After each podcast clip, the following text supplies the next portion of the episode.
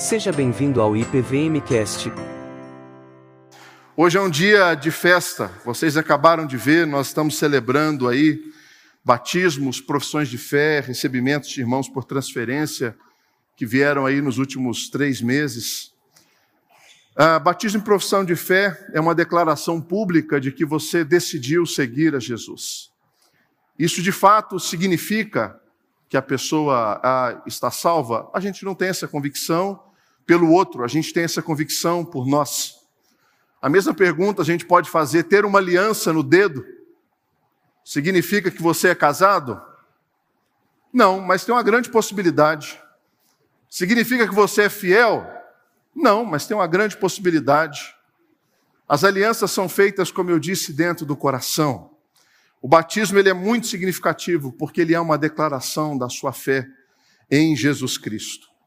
Hoje a gente vai continuar abordando um, uma história de um rei, e a gente chega no último capítulo dela, do rei Saul, que foi assim levado para uma consciência trágica de como é ter uma vida no meio da fé, no meio do povo, convicto de muitos rituais, acostumado com um linguajar, é, com muita normalidade, ele compreende terminologias de um povo, mas ele se revelou muito distante dos princípios daquele povo. No nosso país, nós temos um percentual enorme de pessoas que se dizem cristãs. Não vou entrar no mérito denominacional, seja ele qual for, romano, protestante, pentecostal, é um país onde o nome Jesus Cristo não é estranho a praticamente ninguém. É um nome de livre acesso a todos. É um nome benquisto por muitas pessoas.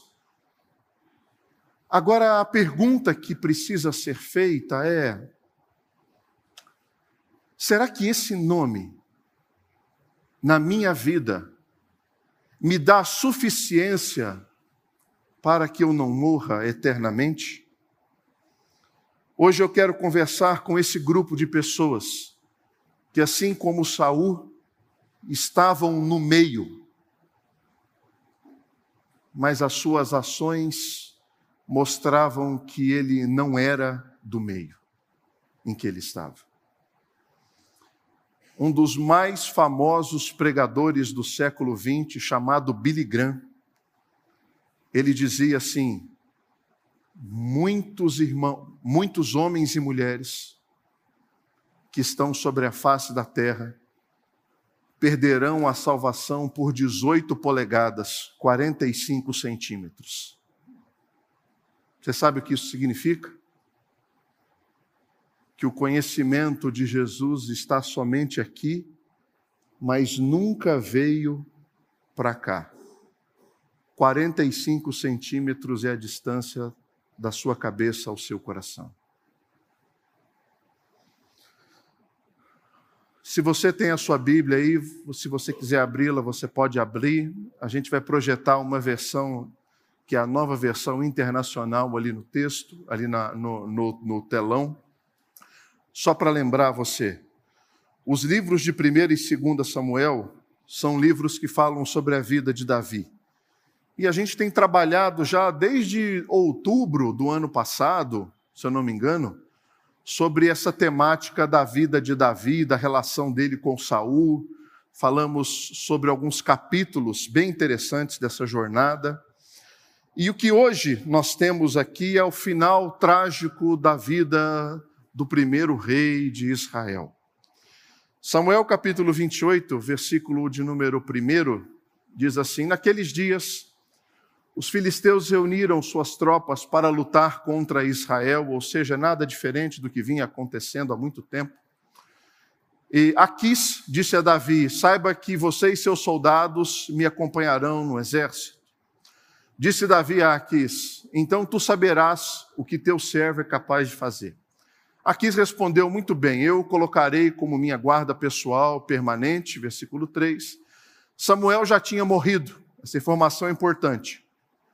O todo Israel o havia planteado e sepultado em Ramá, sua cidade natal. Saul havia expulsado do país os médiums e os que consultavam espíritos. Dentro do nosso contexto brasileiro, não é difícil a gente entender que essa cultura de consultar espíritos permeia muito também a nossa sociedade e o nosso contexto. Essa é uma atribuição que foi condenatória no Antigo Testamento, e aí o próprio Saul havia emitido um decreto proibindo esse tipo de consulta dentro do seu reinado. Só que o texto diz que Saul tinha expulsado todos os médios que tinham consultado os espíritos. Verso 4 e verso 5. Depois que os filisteus se reuniram, vieram e acamparam em Sunem, enquanto Saul reunia todos os israelitas e acampava em Gilboa. Quando Saul viu o acampamento dos filisteus, ele teve medo e ficou apavorado. Medo e pavor são sentimentos muito comuns a Saul desde que o Espírito do Senhor o deixou. E ele passa a olhar para Davi sempre como a sua maior ameaça. Medo e pavor são evidências de um comportamento humano que muitas vezes não confia não confia no cônjuge, não confia no governo, não confia na igreja, não confia na liderança, não confia no estabelecimento, não confia no restaurante que vai comer, se a comida vai estar envenenada ou não, tem medo, não confia em ninguém e acaba não confiando em Deus. Medo e pavor são bons sintomas de pessoas que têm problemas de confiança. Saul teve medo. Ele consultou o Senhor, mas esse não lhe respondeu. Pelas três maiores formas de resposta de Deus no Antigo Testamento: sonhos, urim e profetas. Sonhos e profetas, eu acredito que seja tranquilo para vocês. É uma terminologia comum. Ah, eu sonho, pode ser Deus falando comigo, eu não sei, eu vou buscar o Senhor. Ah, eu vou procurar alguém que possa me dar uma orientação. Só que talvez o Urim seja um pouco estranho. Gustavo, o que é o Urim?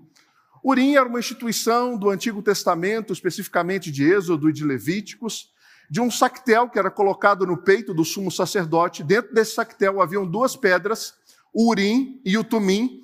A gente não sabe qual o tamanho, a gente não sabe quais as cores, mas provavelmente Urim tem uma relação da raiz da palavra como luz e tumim tem uma raiz muito proveniente de escuridão.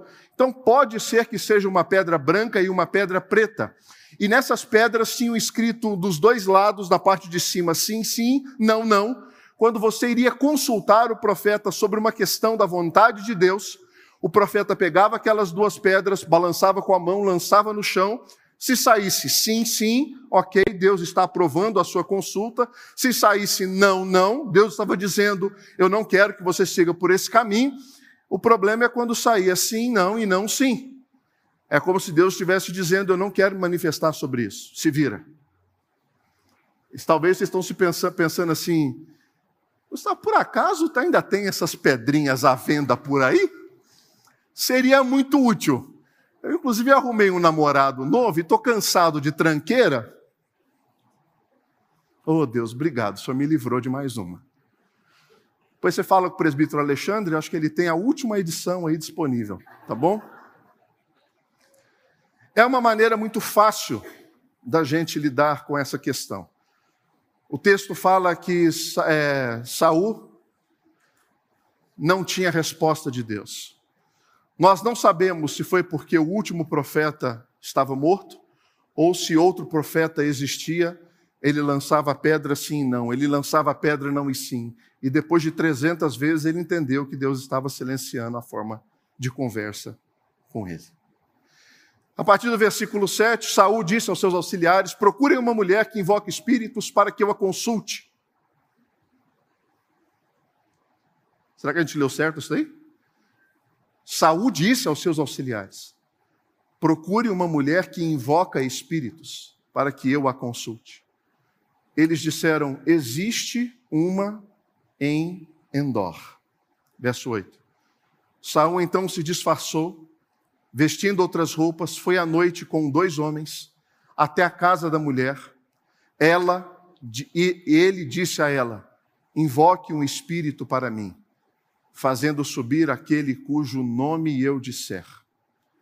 A mulher, porém, lhe disse: Certamente você sabe o que Saul fez ele eliminou os médiums e os que consultam espíritos da terra de Israel. Por que você está preparando uma armadilha contra mim, que me levará à morte? Supostamente, nós temos aqui uma mulher que tem a capacidade de ver o futuro, mas não tem a capacidade de saber quem é que está diante dela. Essa prática de consulta de espíritos é uma prática verídica.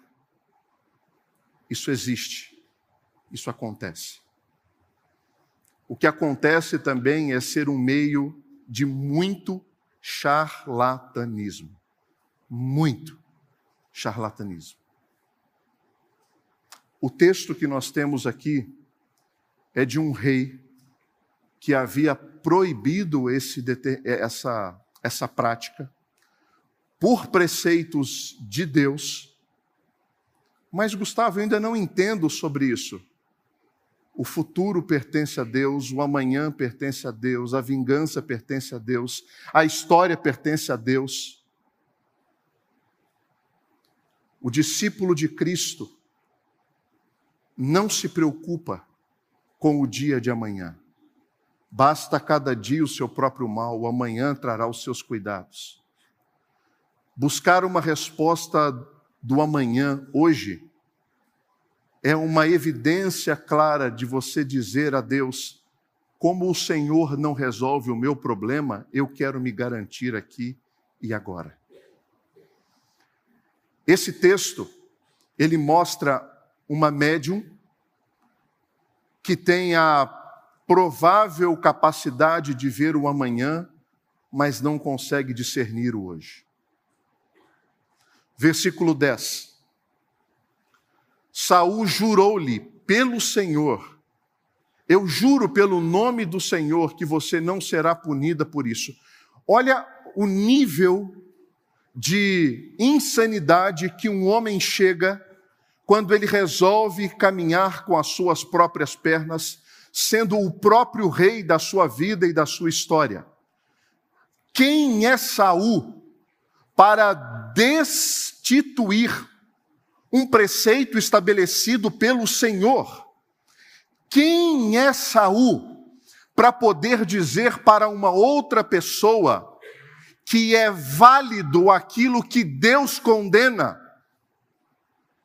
Quem é Saul para poder rasgar a escritura sagrada e dizer os valores dos nossos dias são irrelevantes. Eu, como rei, posso fazer isso? Não pode. Esse é um retrato máximo de um homem insano e obstinado pelo seu propósito. Para que Saul chegasse até a terra de Endor, ele teria que deixar Israel. Ele foi até os campos de batalha do norte pasmem, ele atravessa os campos inimigos filisteus para chegar do outro lado e fazer a consulta médio de Endor. Isso significa que Saul está cada vez mais distante do povo, da nação, dos reis, dos profetas, do reino, dos profetas, da palavra e de Deus. Ele está cada vez mais distante. A médium, diante do pedido dele, pergunta: Quem devo fazer subir? perguntou a mulher. E ele respondeu: Samuel. Verso 11. Verso 12. Quando a mulher viu Samuel, gritou e disse a Saul: Por que me enganaste? Tu mesmo és Saul. 13. O rei lhe disse: Não tenha medo. Olha o que está acontecendo aqui. Um rei de Israel consulta uma médium para invocar um espírito. Se você conhece esse texto, você sabe que esse espírito aparece. E esse espírito dialoga com Saul. Verso 14, verso 13 ainda, perdão. O que você está vendo? pergunta Saul. A mulher respondeu: Vejo um ser que sobe do chão. Olha como diz a, a, a, versão revista e atualizada. A gente tem esse versículo aí, Sara? Versículo 13. Se você tem a sua Bíblia aí, você vai ver que ela diz assim: Vejo um. Hã? Deus. A palavra utilizada no hebraico aí é Elohim. Elohim é a palavra utilizada para anjos, para manifestações divinas não é um espírito. Ela vê um Deus que sobe da terra. Verso 14, aí a gente volta para a NVI. E ele perguntou: qual é a aparência dele? E ela disse: um ancião que veste um manto está subindo. Saul então ficou sabendo que era Samuel inclinou-se e prostrou-se com o rosto em terra. Versículo 15. Samuel perguntou a Saul: O espírito fala com Saul: Por que você me perturbou, fazendo-me subir? Respondeu Saul: Estou muito angustiado. Os filisteus estão me atacando e Deus se afastou de mim. Ele já não responde nem por profetas e nem por sonhos.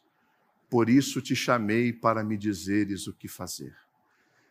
Eu sei que a sua pergunta até agora é assim: meu Deus, o que que vai sair desse texto agora? nada a gente vai seguir, é brincadeira. Vamos lá, vamos conversar com calma sobre essa situação. Existem dois posicionamentos sobre essa manifestação. O primeiro posicionamento diz assim: essa mulher invocou o espírito de Saul. Qual é a dificuldade de compreensão desse ensinamento? A Bíblia não fala que houve um ritual, e ela pode não falar que houve esse ritual para não dar visibilidade para esse ritual. Só que o problema desse texto, além de não mencionar que houve um ritual, é o espanto da médium com aquilo que acaba de acontecer logo após a fala de Saul. Volta no versículo 12 para mim, Sara, por favor. Quando a mulher viu Samuel, ela grita. Ela sabe quando a pessoa nem acredita que fez o que, o que, que, que viu o que acabou de ver? Pela construção verbal, eu sou levado a entender que essa experiência do rei Saul não tem relação direta com a médium, porque ela não tem nenhum papel atributivo na invocação desse espírito.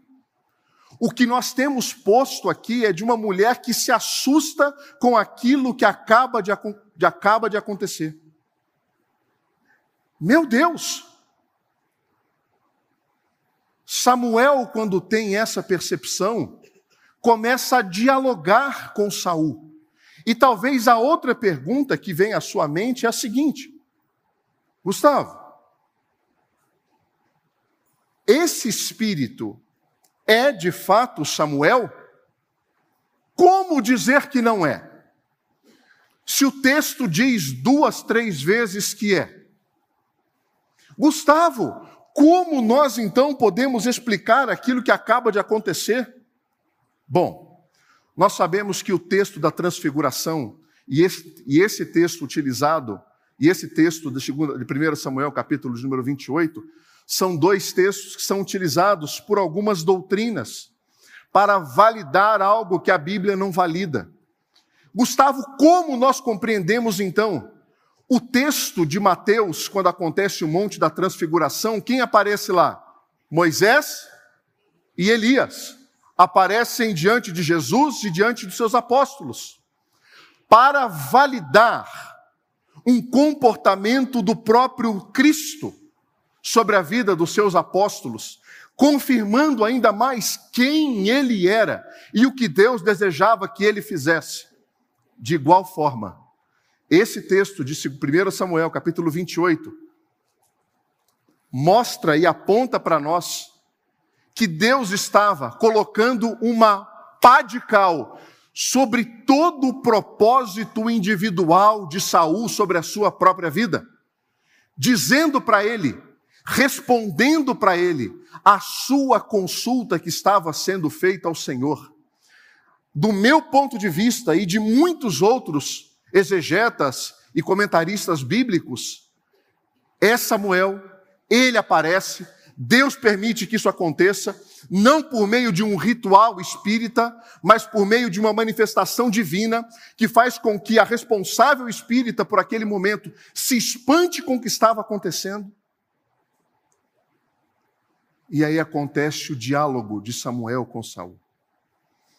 E a gente pode ir agora para o versículo de número 17. O Senhor fez o que predisse, o Espírito dizendo para Saul, por meu intermédio, rasgou de suas mãos o reino e deu a seu próximo, a Davi. 18. Porque você não obedeceu ao Senhor, nem executou a grande ira dele contra os Amalequitas, e ele faz isso a você hoje. Lembra o que aconteceu? Saul tinha invadido, ele, a ordem de Deus era: não pegue nenhum despojo, queime tudo, mate tudo, acabe com tudo. O que, que Saul faz? Ele pega os despojos e ele fala assim: Deus, eu vou oferecer muitas coisas boas ao Senhor disso que eu peguei. E aí Samuel fala para ele: eu não quero sacrifício. Eu não quero holocausto. Eu quero obediência. Importa obedecer. Samuel vai virando as costas. Saul, num ataque de ira, pega a capa de Samuel e rasga a capa de Samuel.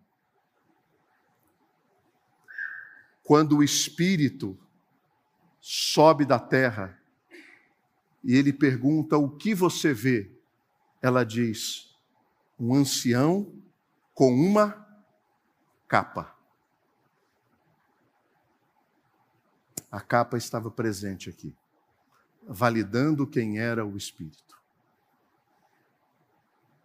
Gustavo, essas coisas podem acontecer ainda hoje?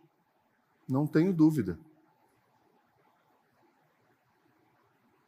A convicção que eu tenho é que Deus nos manda em Êxodo, em Levíticos, no Novo Testamento, a não nos envolvermos com isso. Confie no Senhor. Diante de tudo isso, o versículo 19 nos conduz sobre a confirmação daquilo que Samuel já tinha dito para Saul. O Senhor entregará você e o povo de Israel nas mãos dos filisteus. E amanhã você e seus filhos estarão comigo. Tá em uma coisa que eu não gostaria de ouvir de espírito, né? Eu... Amanhã você e seus filhos estarão comigo. O Senhor também entregará o exército de Israel nas mãos dos filisteus. Na mesma hora, Saul caiu estendido no chão, aterrorizado pelas palavras de Samuel. Suas forças se esgotaram, pois ele tinha passado todo aquele dia e toda aquela noite sem comer. Se a gente der um salto nessa história, a gente vai ver o final trágico de Saul depois da depois que eles têm o embate do capítulo 29 do capítulo 30, que é a luta de Israel com os filisteus. E no versículo e no capítulo 31, a gente tem o final dessa história.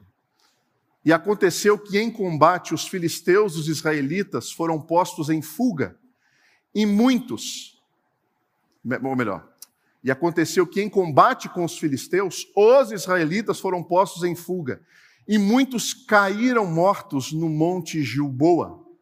Os filisteus perseguiram Saul e seus filhos. Mataram Jonatas, Abinadab, Malquizua, filhos de Saul. O combate foi ficando cada vez mais violento em torno de Saul, até que os flecheiros o alcançaram e o feriram gravemente. Então Saul ordenou ao seu escudeiro: Tire a sua espada, mate-me com ela, senão eu sofrerei a vergonha de cair nas, mão, nas mãos desses incircuncisos. Mas o seu escudeiro estava apavorado e não quis fazê-lo. Saul então pegou a sua espada, a sua própria espada, e jogou-se sobre ela. Quando o escudeiro viu que Saul estava morto, jogou-se também sobre a sua espada e morreu com ela. Assim foi que Saul, seus três filhos, seu escudeiro e todos os seus soldados morreram naquele dia. Quando os israelitas que habitavam do outro lado do vale e a leste do Jordão viram que o exército tinha fugido e que Saul e seus filhos estavam mortos, fugiram abandonando suas cidades, depois os filisteus foram ocupá-las. No dia seguinte, quando os filisteus foram saquear os mortos, encontraram Saul e seus três filhos caídos no monte Gilboa. O livro de 1 Samuel termina pior do que começou. O primeiro capítulo desse livro mostra um sacerdote chamado Eli que tinha filhos corruptos e eles são mortos. O livro termina mostrando um rei corrupto morrendo ele, os seus filhos e todo o seu exército. Acho que nem Stephen King teria previsto um final tão trágico para a história de uma família como essa. Gustavo, que lição eu posso tirar dessa história? Bom, a vida de Saul, ela é uma lição enorme para a vida de pessoas que se consideram religiosas pessoas que têm afinidade com a vida cristã, com a espiritualidade como um todo, mas não se firma em lugar nenhum e não se estabelece em nenhum local. Saul fez muitas coisas grandiosas. Ele foi rei. Ele levou Israel à batalha. Ele expulsou uma prática do seu tempo, da sua localização, dessas consultas a magos, bruxas e bruxos e médios e médias. Ele doou muito dinheiro para Israel, para a construção de muitas coisas. Ele parece ser um bom pai de família, porque não há relatos de traições, como aconteceu com o seu sucessor. Nós estamos falando aqui de um homem que, se vivesse no século 21, nos dias de hoje, provavelmente poderia estar sentado aqui nos nossos meios, ou de repente ele poderia estar até pregando nessa manhã, nessa igreja. Nós estamos falando de alguém que tem afinidade com a fé e que caminha no meio, sem nenhuma objeção de muitas pessoas. Mas, Gustavo, qual é então a percepção? Que análise eu preciso fazer sobre a minha vida?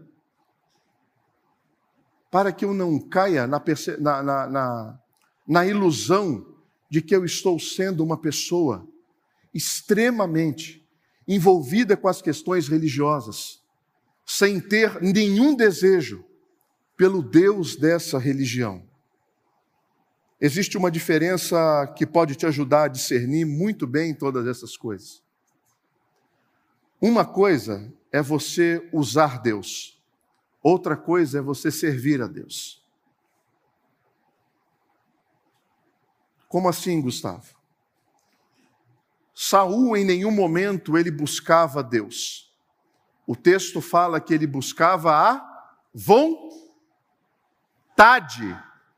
de Deus. Ele só queria saber o que ele deveria, se, o que ele deveria fazer para se safar das encrencas que ele tinha construído. Deus não me interessa muito, eu só quero saber o que ele quer que eu faça para que eu não passe por tudo isso.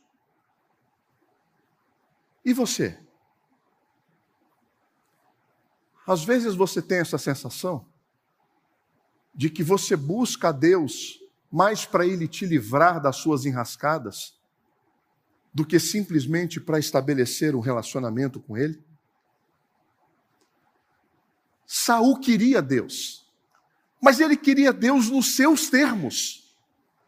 Olha, Senhor, minha vida ela é como esse essa caixa com vários compartimentos. Esses quatro de cima eu já arrumei bastante, mas tem dois aqui embaixo que eu não estou conseguindo ajustar. Senhor, me ajuda com esses dois compartimentos somente. Saul não queria um Deus pessoal. Saul queria um copiloto. Ele está no comando. Saul queria que Deus fosse basicamente um Waze ou um Google Maps, que num determinado momento está mandando entrar à direita e ele simplesmente vira à esquerda e aparece a seguinte frase: recalculando a rota. Tá tudo bem você ir para lá. Eu só vou te levar do melhor jeito para onde você quer ir.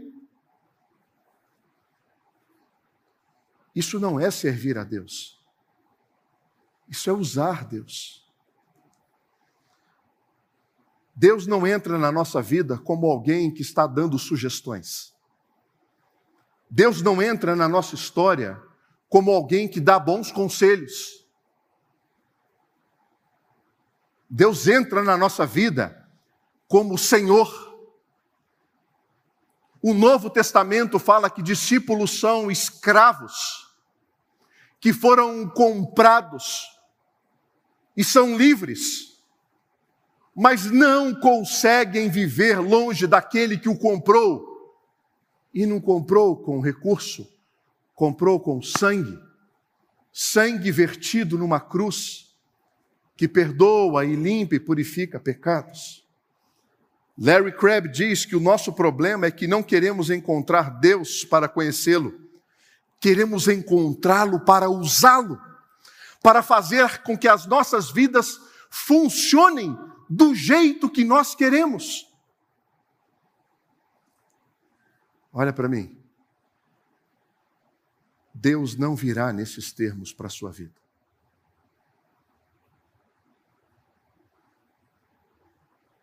Não use a Deus. Queira a Deus. Uma outra maneira de nós entendermos é que existe uma diferença enorme entre a religião e o arrependimento. Saul fez muitas coisas religiosas, mas não há evidências na escritura sagrada de arrependimento. Mateus capítulo 7 fala que naqueles últimos dias muitos virão até mim dizendo: Senhor, Senhor, em teu nome eu fiz isso, eu fiz aquilo, eu fiz aquilo, em teu nome eu dei água para as crianças, em teu nome eu ajudei pessoas, em teu nome eu criei ONGs, em teu nome eu ajudei os indígenas, Senhor, em teu nome eu estendi a mão para o necessitado, Senhor, em teu nome eu construí muitas coisas, em teu nome eu curei, em teu nome. E Jesus vai dizer: Aparta de mim, maldito, eu não te conheço.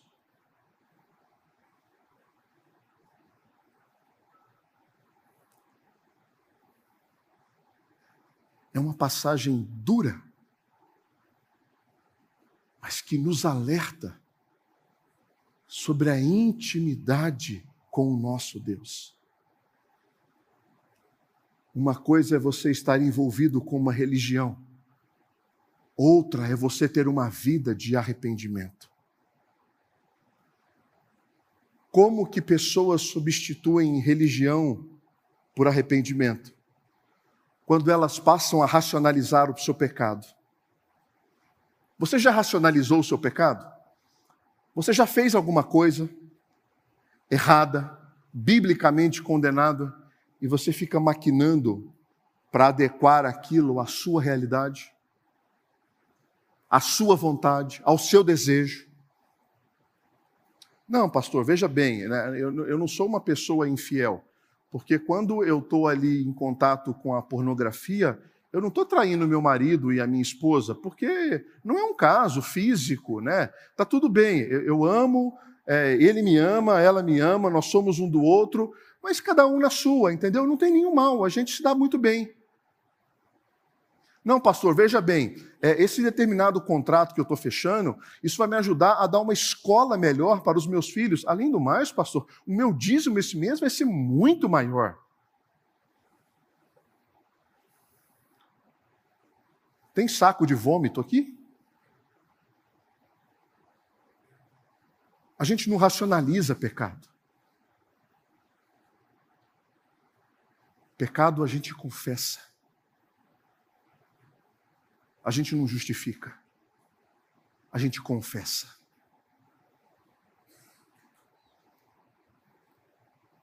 Nós trocamos a religião, o arrependimento pela religião, quando nós insistimos num comportamento que não vai ser alterado. Minha boca diz que Jesus é o rei da minha vida, só que a minha vida diz que ele não é. O que é que Deus aceita? O que eu digo ou o que eu faço? O que Deus aceita? O que eu digo ou o que eu faço? Deus aceita aquilo que nós fazemos. Jesus, quando conta a parábola dos dois filhos, o pai fala para um filho: Filho, você precisa ir para a lavoura. Ele fala assim: Pai, eu não vou. Mas depois ele pensa bem e vai.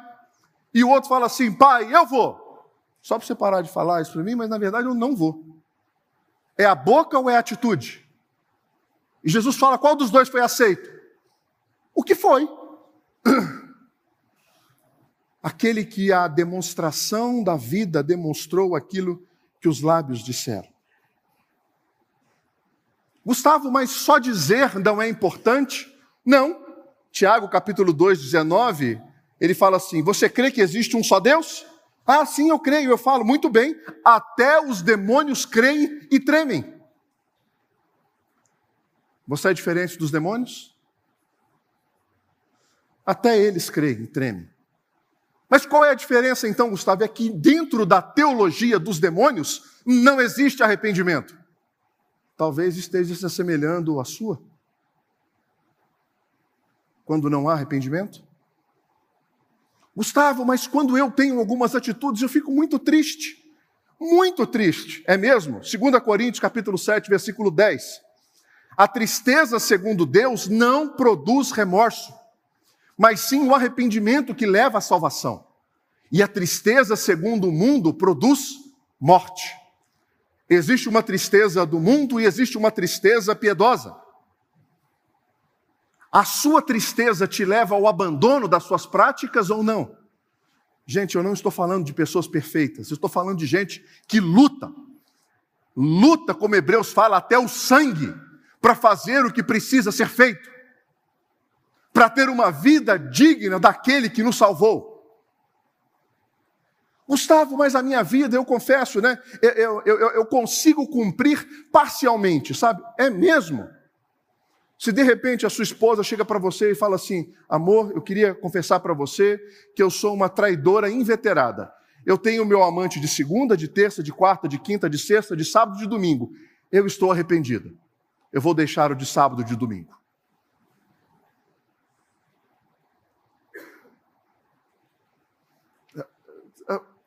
Hã? Não, eu estou muito arrependida. O de sábado, de domingo, esse dia vai ser nosso.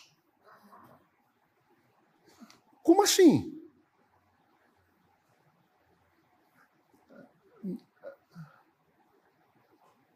Ou você tem um rei que domina sobre todas as áreas da sua vida. Um rei amoroso, um rei que te ama. Um rei que quer a sua mente, quer o seu coração. Um rei que quer receber o bom dia pela manhã. Um rei que quer estar com você no seu ambiente de trabalho. Um rei maravilhoso que te convida a fazer parte de um reinado, de um reino de paz, justiça equidade, um rei que perdoa os seus pecados, um rei que te aceita na sua miséria, porque você entende a miséria que você está e ele diz: Vinde benditos do meu Pai. Gustavo, mas está pesado, o meu fardo é leve, eu te aliviarei. Vem. O nosso relacionamento com Deus, obrigado, Bruno. O nosso relacionamento com Deus é um relacionamento de intimidade. Não basta estar no meio. Não basta só ter intimidade com a linguagem. Não basta só cantar as músicas que você aprendeu desde criancinha. É preciso que haja um arrependimento sincero.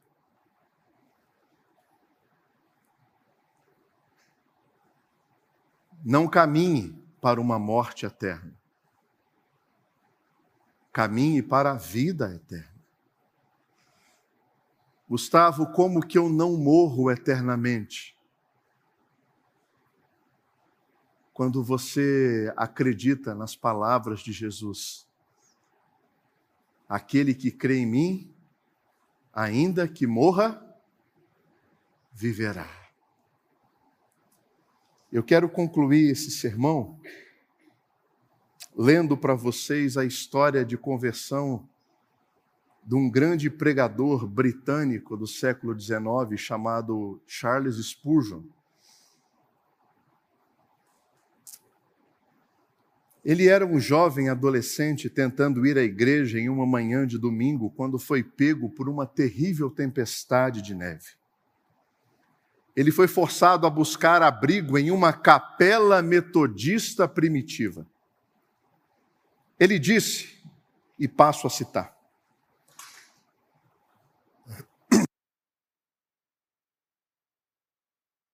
Naquela capela devia haver umas 15 pessoas. Eu tinha ouvido falar dos metodistas primitivos, como eles cantavam tão alto, que faziam que as pessoas sentissem dores. Você é primitivo, Gustavo? Não. Mas isso não importa para mim. Eu queria saber como eu poderia ser salvo e se eles poderiam me dizer isso. Eu não me importava o quanto eles faziam a minha cabeça doer. Eu queria ser salvo. Naquela manhã, o ministro responsável pela palavra não apareceu. Ele devia estar coberto de neve, suponho eu. Por fim, um homem de aparência muito magra, um sapateiro, um alfaiate ou algo desse tipo, subiu ao púlpito para pregar. Agora, é bom que os pregadores sejam instruídos, mas esse homem ele era realmente estúpido. Esse pobre homem sem instrução foi obrigado a se ater ao seu texto pela simples razão de que era o que ele tinha a dizer. O texto era Isaías 45, versículo 22, que dizia: Olhai para mim e sereis salvos, todos os confins da terra. Ele nem mesmo pronunciou as palavras corretamente, mas isso não importava, havia, pensei, um vislumbre de esperança para mim naquele texto, e o pregador começou assim: Meus queridos amigos, este é realmente um texto muito simples. Ele diz: Olhem bem, um homem não precisa ir para a faculdade para aprender a olhar, qualquer um pode olhar, até uma criança pode olhar. Mas então o texto diz: olhe para mim. Sim, muitos de vocês estão olhando para si mas não adianta olhar para lá. Você nunca encontrará nenhum conforto em si mesmo. O texto diz: Olha para mim.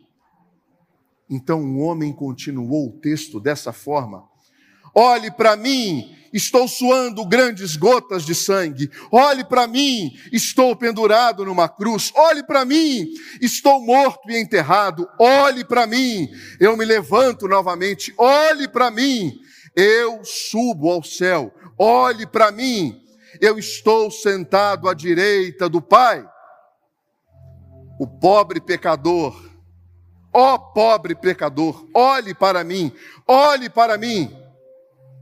Então o pregador olhou para mim, e ele deve ter percebido que eu era um estranho, e ele disse: Jovem, você parece muito infeliz. E eu estava, mas eu não estava acostumado a receber comentários do púlpito sobre a minha aparência pessoal. E foi um duro golpe, me acertou em cheio. E ele continuou: Você sempre será miserável. Miserável na vida, miserável na morte, se não olhar para Jesus. Obedeça o meu texto, e nesse momento você será salvo.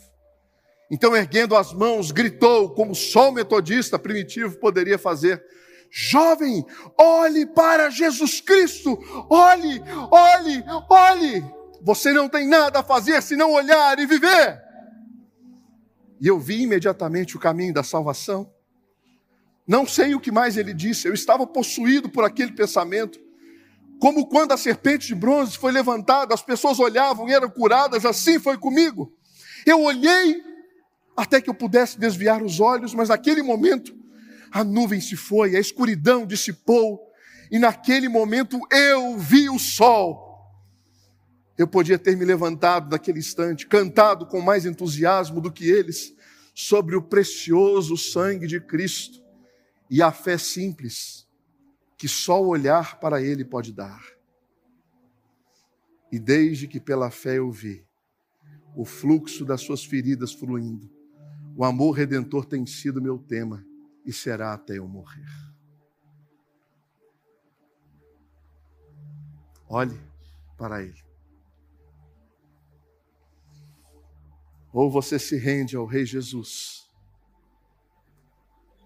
ou você morrerá eternamente. Não adianta ser religioso. Você precisa ter convicção do que foi feito por você.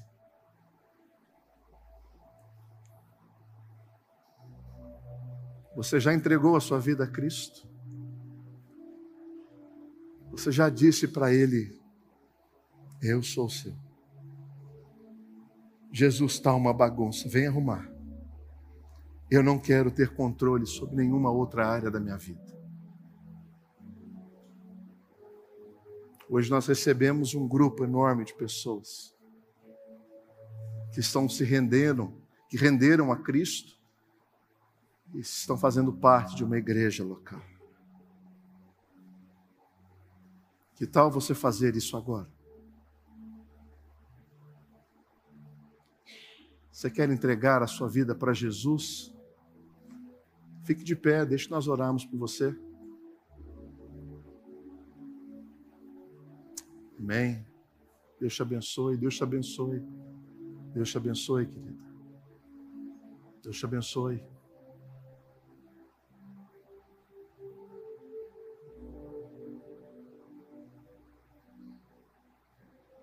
Está com vergonha? Feche seus olhos.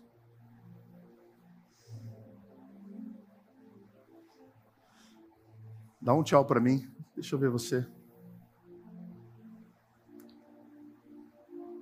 Vamos orar. Querido Deus, existem pessoas que que querem Jesus Cristo em sua vida. Não só de lábios mas de ações. Não só de ouvir falar, mas de crer profundamente. Querido Deus,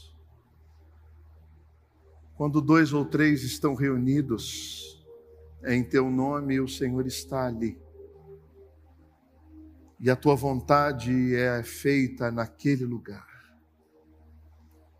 Que o Senhor abençoe essas pessoas que corajosamente, diante de uma comunidade repleta de pessoas, se levantam dizendo: Eu quero a Cristo.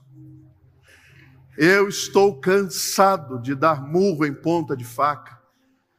Eu estou cansado da escuridão, eu estou cansado do peso do meu pecado, eu estou cansado da incerteza da morte, eu estou cansado da solidão da vida, eu estou cansado das guerras interiores que não se afastam de mim, eu estou cansado, eu quero Jesus.